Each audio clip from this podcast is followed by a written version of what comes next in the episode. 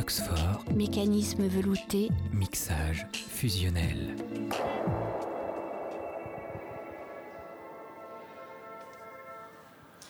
Il est l'heure de Fluxfort et toujours l'heure d'entrevue pour la dernière émission de la fournée délicatement cuisinée par la programmation du Festival international du film de Belfort.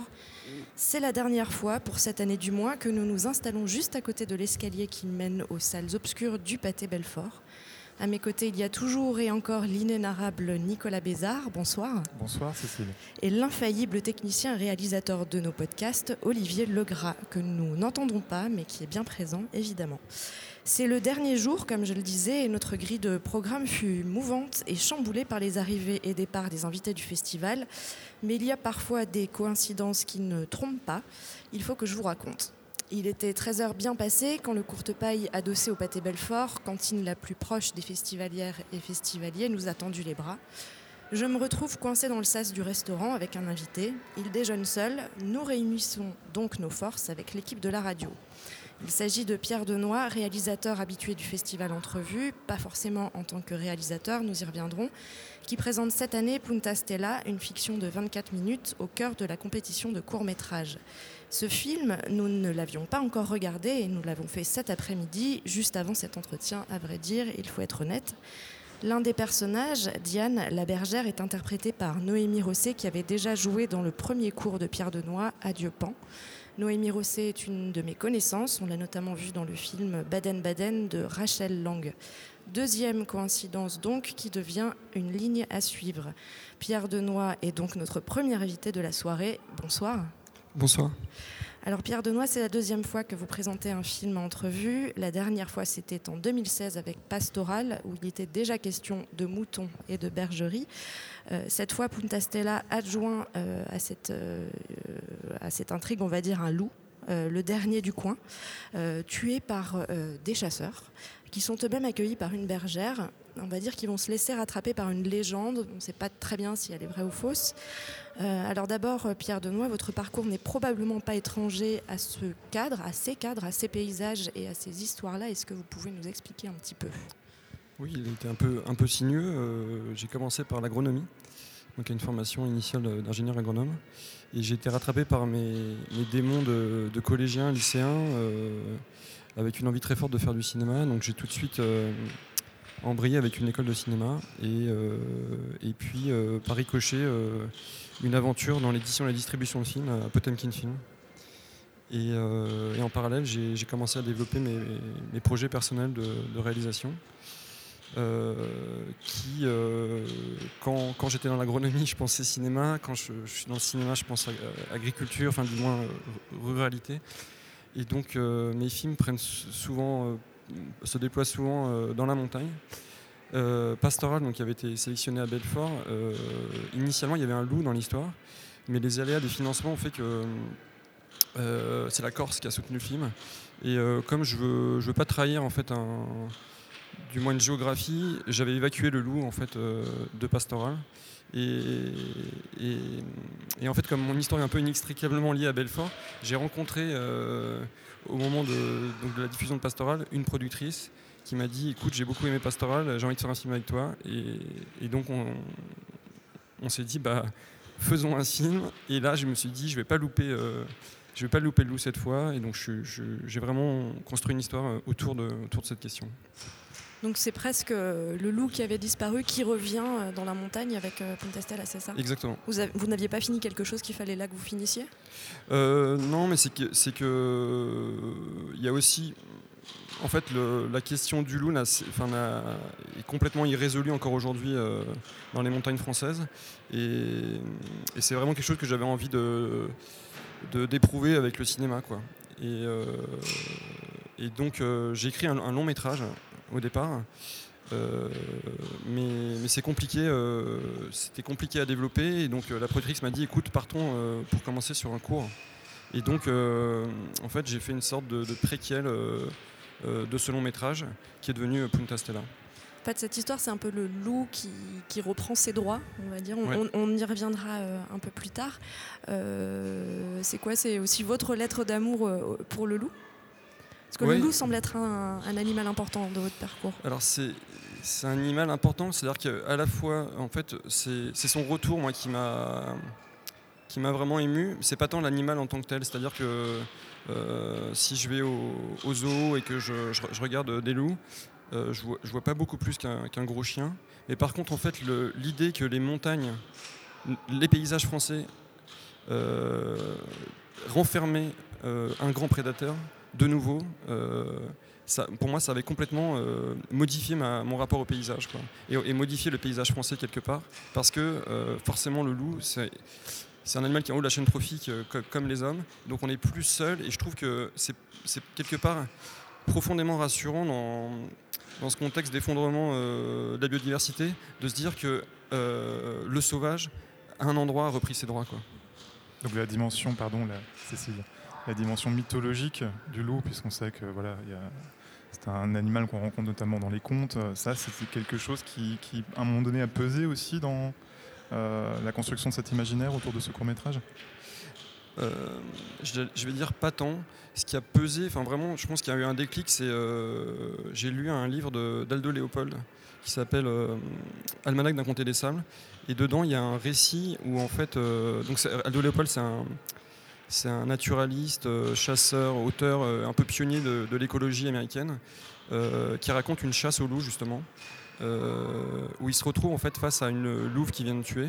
Et en fait là, en voyant cette louve mourante, il a un déclic, il comprend que qu'il a fait une grosse bêtise en fait, et que en fait la montagne se porte mieux s'il y, a un équilibre, et notamment en fait, euh, le fait d'avoir tué les loups a complètement dérégulé euh, l'écosystème en, laissant prospérer les grands herbivores qui ont complètement en fait, empêché le, renouvellement de la forêt.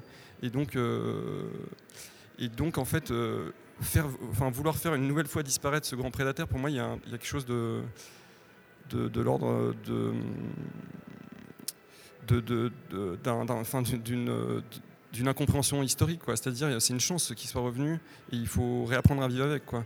Alors, le problème, c'est que le pastoralisme en France s'est construit euh, depuis quasiment un siècle euh, sur l'absence des grands prédateurs. Donc, euh, en fait, comme.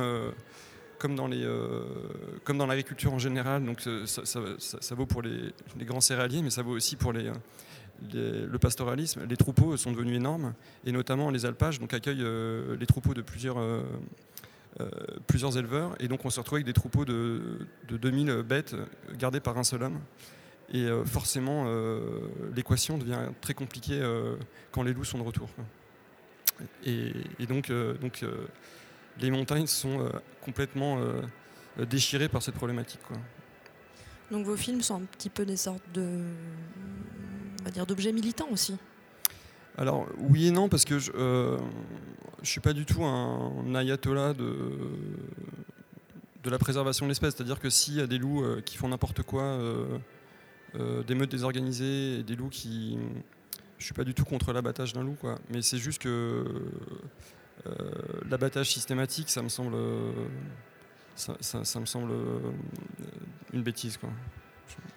On va revenir au film. Dans Punta Stella, il y a deux parties. La première pose le cadre et les relations entre les trois personnages. Nous sommes dans la bergerie. Il y a cette légende que j'ai citée euh, de bergers et de chiens qui mystérieusement disparaissent. Euh, les deux chasseurs et la bergère installés autour d'une table. Euh, il y a beaucoup de paysages. Il y a un ukulélé aussi. C'est une partie assez naturaliste, suivie par une autre qui vire assez brusquement dans le fantastique. pourquoi ce choix? Euh, c'était une idée de départ en fait. Euh, je me suis vraiment posé la question de comment représenter le loup en fait au cinéma. Et, j'avais vu, euh, enfin donc ça m'est arrivé de voir des films avec des loups, et je me suis dit, j'avais pas très envie en fait de filmer l'animal en tant que tel, mais plutôt en fait enfin sa construction mentale quoi. Et donc euh, comment le comment le faire euh, Il fallait au maximum avoir du hors champ et surtout en fait travailler sur cet imaginaire là, sur cette espèce de d'atavisme, de, peur bleue et de fantasme absolu quoi, que, que, représente l'animal. Et, donc en fait, je, me suis dit, il faut commencer le film comme un documentaire sur une bergère dans la montagne et glisser vers, vers le fantastique pour enfin se servant de, ce levier formidable qui est le loup, parce que c'est vraiment l'animal qui irrigue le plus nos imaginaires. Nicolas Oui, votre loup, finalement, c'est une abstraction. C'est ça qui est intéressant dans, dans le film. Ouais. On a l'impression qu'en fait, euh, vos personnages sont davantage victimes de leur peur que euh, du loup en tant que tel. Totalement, oui. Et d'ailleurs, il y a cette scène, euh, et on va aussi parler du fait que votre film concourt pour le jury One Plus One, où les deux chasseurs sont derrière ce rocher et Ouais. le loup apparaît. Ouais. Et, et là, euh, on parlait du travail du son, puisque c'est ça dont il est Ouais. question pour le jury One Plus One. Il y a vraiment quelque chose qui est une tension qui apparaît par le son, justement. Comment est-ce que vous avez travaillé euh, le son?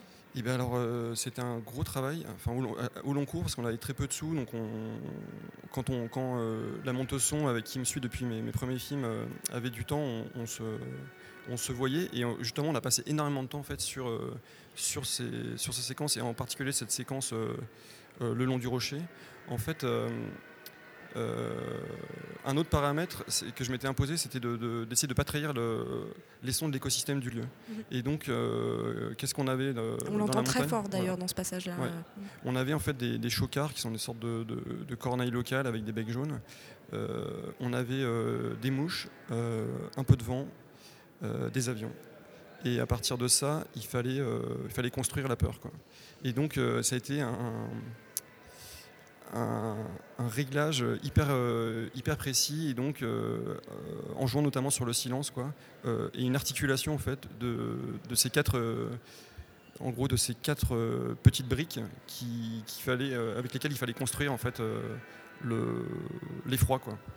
Donc c'est ouais, jouer sur le, le- le silence et les pleins et les sons naturels. Les pleins, Ouais. les vides Ouais. et surtout les vides en fait.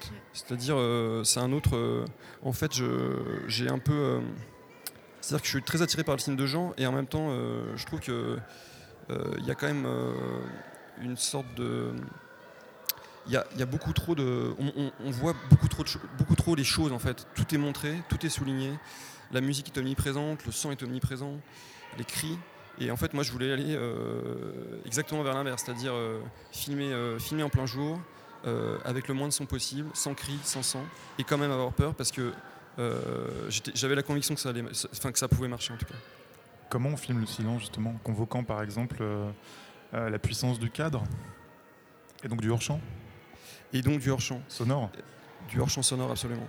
Et donc, euh, j'ai suivi une ligne assez simple, en fait, c'était de, de vraiment coller, enfin, sans, sans être dans, dans quelque chose de purement subjectif, mais en fait, de, de m'attacher vraiment au personnage, sans penser à filmer le décor, en fait. Et le décor, en fait, euh, entre les raccords des plans, il se déploie, en fait. Et donc, quelque chose, une, une sorte de magie qui opère, c'est-à-dire que euh, le fait de vraiment vouloir déployer ces personnages nous fait, nous fait en fait, euh, la démonstration du décor.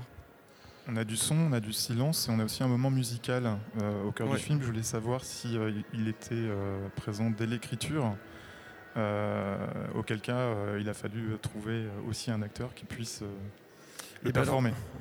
Et bien alors en fait le, le comédien en fait euh, qui joue du ukulélé avait joué dans mon précédent film. Et en fait il a je trouvais qu'il avait une très jolie voix. Et euh, je l'avais fait euh, siffler une mélodie dans mon film d'avant et j'avais beaucoup aimé. Et je me suis dit bon il, il faut, il- il faut faire quelque chose. Et en même temps je voulais pas qu'il y ait de musique extra-diégétique quoi. Toujours dans cette espèce de, de- de rigueur enfin de, de recherche de quelque chose de d'un peu austère et en même temps quand même une recherche d'efficacité. Et donc, euh, en amont du tournage, je lui ai envoyé un ukulélé. Et je lui ai dit, écoute, euh, euh, trouve-moi une mélodie, propose-moi des mélodies, on va en discuter. Et travailler le ukulélé, il m'a dit, bah, je suis partant, on y va. Et donc, on- il m'a- proposé différentes mélodies, on est parti sur là. On a l'impression que c'est le moment de bascule du film un petit peu parce que c'est Ouais. c'est à ce moment musical que monte euh, un certain désir, un certain jeu de séduction entre les personnages et qu'en même temps il y a une dissonance qui arrive par le bruit qui est à l'extérieur justement Ouais. euh, euh, du refuge et qui va amener la suite. Alors je précise que j'ai vu que le film devait s'appeler Le loup dans la guitare. Absolument. Donc, en fait, c'est totalement ça. En fait, C'est-à-dire que dès le départ, j'avais pensé guitare, enfin j'avais pensé à instrument à cordes, et en fait, euh, aller injecter le loup au cœur de, au cœur de la douceur de la guitare, quoi. Et du coup, pour pour euh, pour en fait, euh, c'était pas symbolé, mais c'était simplement matérialiser en fait. euh, la- les- la- la- l'arrivée du fantastique au milieu du, de cette approche documentaire. quoi. Mais c'est drôle parce que savoir ça, ça donne quand même un autre éclairage aussi sur, euh, sur le film. Enfin, quand j'ai lu ça, j'ai compris d'autres Ouais. choses en fait. Ouais. Pourquoi pas l'avoir regardé du coup? Euh, et ben, le titre faisait pas l'unanimité et les gens trouvaient ça euh, peut-être un peu trop compliqué, peut-être un peu trop théorique, voire peut-être un peu enfantin enfin, dans le titre. Euh, et en fait, le, le, le- le mot Punta Stella est devenu tellement euh, Enfin, quand on parlait du film, on s'est mis à en parler comme, comme étant Punta Stella, enfin, donc la légende de Punta Stella, et donc c'est resté. Et, euh, et ça, et- et ça s'est imposé un peu comme une évidence finalement de, de partir sur Punta Stella, même si j'aimais beaucoup le loup dans la guitare. quoi. Parce que vous parliez de, vous parliez de contes. euh, moi, je j'éloigne pas tellement votre film d'un conte, justement. Donc, euh, pourquoi pas un titre qui suggère le C'est conte? vrai, c'est vrai. Ouais, ouais, normalement, il y a, y a- c'est vrai qu'il y a quelque chose de, de l'ordre de la fable. C'est un choix qu'il a fallu faire. C'est un choix, exactement, c'est ça, ouais. C'est comme euh, sur les affiches, euh, souvent on a, on est un peu écartelé. euh, là, j'en parlais hier avec la distributrice de- du film euh, d'Api Chapong Rasta Cool, euh, Memoria, où en fait l'affiche internationale, l'affiche de Cannes était absolument sublime. Donc c'était un- une, la comédienne allongée dans une vallée en- sur un, enfin, un de gris. Et en fait, c'était compliqué avec les, données de la distribution française. Quoi. Et donc elle était partie sur une affiche couleur, elle s'était arraché les cheveux parce que elle n'arrivait pas à retrouver la beauté de l'affiche originelle et en même temps il fallait euh, il y avait un principe de réalité qui s'imposait quoi donc euh, on n'est pas du tout dans une économie euh, dans la même économie avec Punta Stella mais disons qu'il y a, un, peu un principe de réalité qui s'est aussi imposé quoi. Néanmoins, c'est un cinéma qui vous parle, le cinéma d'Apichat Pong Vera Cool, oui oui et en même temps remplit aussi lui de surgissements comme ça étranges. c'est vrai c'est vrai c'est un cinéma de l'étrangeté et en même temps et en même temps non enfin disons que ça, ça- ça- c'est vrai que c'est pas ça reste c'est pas une influence euh, majeure euh, de ce que je peux faire ouais. Justement, par rapport à vos influences, est-ce qu'il y a un film ou un cinéaste euh, clé qui vous a justement décidé de franchir le pas vers le cinéma? Euh, ouais, il y en a plein en fait. Euh, Enfin, il y a des cinéastes. Enfin, dans, les cinéastes français, les cinéastes qui m'ont vraiment, euh, où je me suis dit, c'est, qui m'ont donné envie, qui m'ont, fait, fait penser que c'était possible. C'est, euh, Luc Moulet, c'est Alain Guiraudy, c'est les frères Larieux. C'est-à-dire, enfin, des films, des, des, des- réalisateurs qui, d'ailleurs, qui filmaient en fait la, campagne, qui filmaient. Il y a une communauté de, Voilà, d'espace entre votre film et ses réalisateurs. Voilà, et, c'est vraiment ces, ces cinéastes-là. Et après, en fait, en même temps, je- j'aime beaucoup le, les- le, le ci- le cinéma asiatique et le cinéma américain. Et, et je suis un fan absolu de Sam Peckinpah. Et donc, euh, enfin, c'est des, ciné- des, des films qui ne ressemblent pas du tout aux miens, mais c'est c'est clairement des films auxquels je pense quand, quand je quand j'écris mes, mes- les, miens. quoi. On se disait justement avec Nicolas euh, avant de vous recevoir que hum, on sent pas votre cinéphilie dans votre film et que c'était d'ailleurs un atout. Bah, tant mieux. Enfin, j'ai envie de dire. Enfin, j'essaie de d'aller vers quelque chose d'un peu singulier, quoi. C'est vraiment. euh, je me dis bon bah si, si tu si tu, tu rajoutes des films aux millions de films qui existent déjà, essaie de faire quelque chose qui qui, de, creuser ton sillon, quoi, de faire quelque chose qui te ressemble totalement, quoi. Euh, voilà. Après, euh, par exemple, il y, y a une influence, mais qui est qui est, qui est à la marge et en même temps qui a vraiment nourri la, la séquence euh, donc de, de- la séquence bascule fantastique euh, qui est euh, Mulholland Drive de, de David Lynch où en fait on a le, le surgissement de, de la créature, enfin du clochard derrière, euh, derrière le local poubelle, enfin le- C'est vrai, ouais. l'enclos de poubelle. Et en fait, il y a eu un. j'ai regardé plusieurs fois cette séquence et je me suis dit c'est incroyable avec si peu de moyens de faire aussi peur. Quoi. Et donc je me suis vraiment dit il faut que il- faut que je me nourrisse de ça et que j'aille vers ça. Quoi. Votre cinéma semble aussi assez perméable à la littérature. Euh, Est-ce que je me trompe? Non, non, euh, enfin, disons que je. les Enfin, tout est, tout est nourriture, quoi. C'est-à-dire, euh, les, les randos sont une nour- nourriture, les livres, euh, la musique. je- je- Enfin, disons que. Et souvent, en fait, c'est souvent les. Euh, quand je, me retrouve coincé euh, au moment de l'écriture d'un film, euh, le déclic vient de la lecture d'un roman, de, d'une musique que je vais écouter et qui vient d'un seul coup me- m'envoyer très loin et, me livrer la clé qui me manquait. Je l'ai dit, vous, vous êtes venu à entrevue pas seulement en tant que réalisateur, vous étiez jusqu'en 2016, je crois, directeur associé de la maison d'édition Potemkin. Ouais. Euh, Est-ce que vous pourriez nous parler de ce parcours-là? Oui, bah, Potemkin, c'était euh, une chance incroyable, enfin, c'était une, une aventure assez euh, magnifique. En fait, au moment où je suis, je suis arrivé au- aux éditions, j'étais étudiant en cinéma et euh, il y a eu des grèves euh, au moment de- du mouvement contre les lois Pécresse, euh, c'était en 2008, et je cherchais donc à remplir mes journées, donc j'ai cherché un stage et j'ai atterri à Potemkin qui venait de, de sortir Requiem pour un massacre d'Elem Klimov, euh, que je connaissais pas et j'ai pris une, vraie claque. Quoi. Comme on en prend rarement au cinéma. Enfin, c'est un film, si vous l'avez pas vu, c'est un truc de fou. Quoi. Et je me suis dit, euh, bah, il, cherche un stagiaire, j'y suis allé, et en fait, je suis jamais reparti. Enfin, du, moins, ça a duré presque 10 ans, l'aventure Potemkin. Et, euh, et on s'est retrouvés, on n'avait on avait pas exactement la même cinéphilie avec euh, mes camarades, donc euh, Nice Boisiz et, et Benoît Dalle, mais on, avait, on était quand même complètement habités par le cinéma, et, et on a passé des vrais beaux moments, et on a essayé de sortir les films le mieux possible. Donc en les accompagnant avec les, les meilleurs bonus possibles, dans les meilleures copies possibles, avec le- le- les, meilleurs, euh, les meilleurs visuels possibles. Et d'ailleurs, euh, Noémie Rosset, qui joue dans, dans Punta Stella, euh, a fait plusieurs euh, visuels de, de DVD Potemkin. Et à quel point ce, ce parcours-là, cette histoire-là avec Potemkin, elle, elle irradie votre, votre, votre profil de réalisateur? Est-ce que ça vous a modifié, vous pensez? Bah, tout, est, tout est nourriture. Tout donc, nourrit euh, tout, oui. Tout nourrit tout, ouais. Donc clairement, en fait, euh, à Potemkin, j'ai vu beaucoup de films, j'allais beaucoup en festival. euh, et, et clair, enfin, disons que euh, en regardant les films, on apprend aussi, euh, parce que du coup, quand on est en festival, on voit pas que les bons films, c'est-à-dire on voit, en fait, sur les écrans français, c'est entre guillemets la crème de la crème qui sort, mais il y a des, des centaines de films qui sortent pas, et donc euh, en voyant des mauvais films, on apprend aussi à comme c'est très dur de faire un bon film, bah, en fait, à, À exercer euh, votre regard, quoi. Enfin, à ex- à exercer notre regard et à, à pas faire les bêtises que- qu'ont pu faire les autres. quoi. Bah oui, mais euh, c'est malin, maintenant on veut des noms. non. C'est quoi les mauvais films? Ah non, non, mais les mauvais films, c'est c'est la plupart des films, concrètement. C'est bon. Euh, par ailleurs, euh, vous êtes aussi, enfin, vous êtes en formation menuiserie, menuiserie pardon, je Oui. crois. Euh, alors j'imagine qu'il y a des réalités économiques qui à un moment font qu'il faut un petit peu multiplier Ouais. les rentrées d'argent. Ouais. Mais j'ai quand même la sensation que vous avez besoin d'aller voir ailleurs pour. Ah ouais, totalement. Mm. Bah, en fait, pour moi, c'est hyper important de ne pas faire que des films, en fait. C'est-à-dire, ça, je suis hyper content d'avoir fait un cursus d'agronome avant de, parce que j'ai vu autre chose, en fait. Et là, en fait, j'ai- en permanence, j'ai envie de- d'aller explorer euh, des nouvelles choses pour justement euh, nourrir, euh, nourrir ce que, nourrir les, enfin, nourrir mes écritures. Et non, voilà, ouais. On le sent d'ailleurs dans le film, il y a une physicalité, un rapport à la matière, à- à- au paysage. On sent que ce sont des paysages qui vous sont peut-être familiers. En tout cas, le- la pratique de la randonnée, euh, Ouais. Vous nous avez dit que c'est quelque chose que, que vous aimiez beaucoup.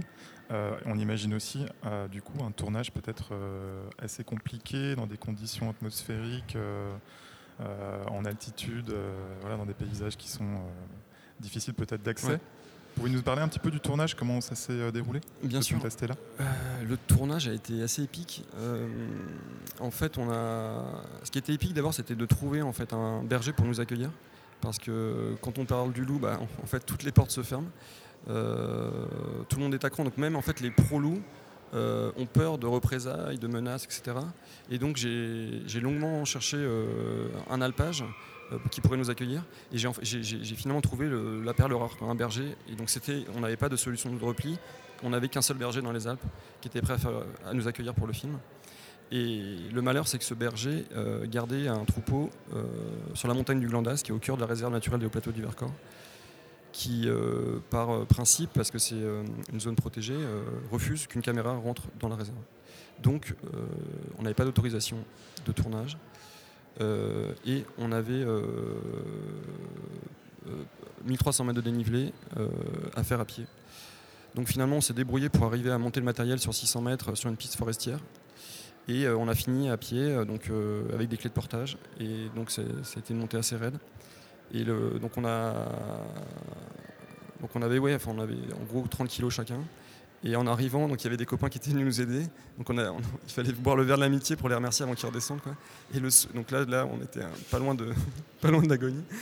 Et le soir même, on enchaînait en fait avec les premières séquences parce qu'on avait, on avait un timing très serré, quoi.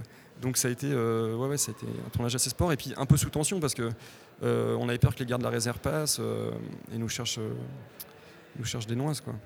Et d'autant qu'en plus, dans le film, il y, a- un fusil. Et bien sûr, on n'avait pas l'autorisation. Donc, même si c'était un, faux fusil, on n'avait pas l'autorisation, bien sûr, de, faire rentrer un fusil dans la réserve. Donc, tournage tendu. Mais ce tournage a été une aventure. Et, et pour moi, en fait, j'ai l'impression qu'il faut un peu souffrir au moment de la fabrication d'un film pour qu'il y ait un petit peu de cette aventure qui passe à l'écran. Et, et j'ai besoin de ça, en fait. Et j'ai l'impression que, en tout cas, il y en a- il y en a un peu qui passe dans le film. Peut-être que ces épreuves, ces obstacles matériels, justement, euh, font que lorsque vous vous les rencontrez, eh bien, vous, euh, vous êtes obligé de donner le meilleur de vous-même et de trouver des solutions de mise en scène qui seraient peut-être pas euh, effectives simplement si vous y avez fait ce qui était écrit sur le papier. Vous voyez ce que je veux dire? Ouais, ouais. je pense, je pense par exemple à Andrei Tarkovsky qui euh, s'est retrouvé à faire des films avec très peu de pellicules, euh, dans, très loin de sa Russie natale, euh, et qui euh, avait énormément de, de- de bâtons dans, dans les roues, on va dire, et qui en- comment dire, a hissé son, son- son- son- son- son niveau qui était déjà très haut hein, de, de metteur en scène pour pouvoir réaliser notamment ses derniers films. Je pense à Nosta- Nostalgia par exemple. Ouais. Donc est-ce que la- Ouais. la- l'adversité qu'on rencontre sur le terrain fait qu'en tant que metteur en scène, bien, on, on- on se doit d'être meilleur que soi-même presque Ah bah totalement, hein, parce que euh, et d'ailleurs en fait j'ai, euh, je suis, moi je suis, j'ai commencé à regarder les films au moment où la, la pellicule, donc là encore de, de nouveau aujourd'hui on retrouve la pellicule, mais il y a eu un oui. moment, il y a- il y a eu un moment en fait où la pellicule était devenue euh, quelque chose de qui était, qui était fini quoi. Et moi j'ai tenu euh, sur mon premier cours à, à le tourner en pellicule quoi. Euh, sauf qu'on avait très peu de sous.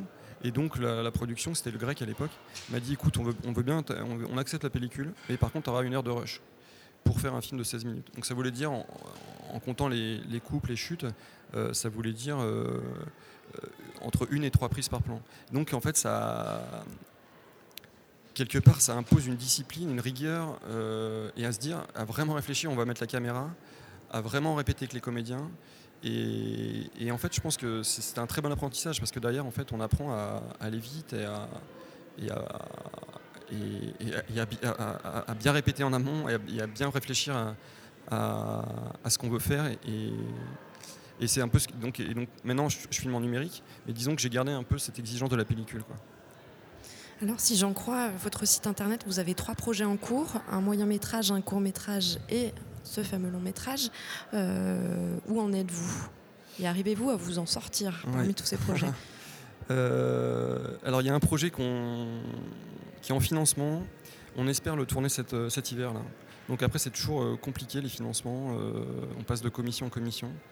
C'est un peu la roulette. Donc euh, voilà. En fait, par exemple, euh, Punta Stella, euh, j'ai rencontré la productrice en 2016 et il est présenté en, deux- en 2021. 5 ans.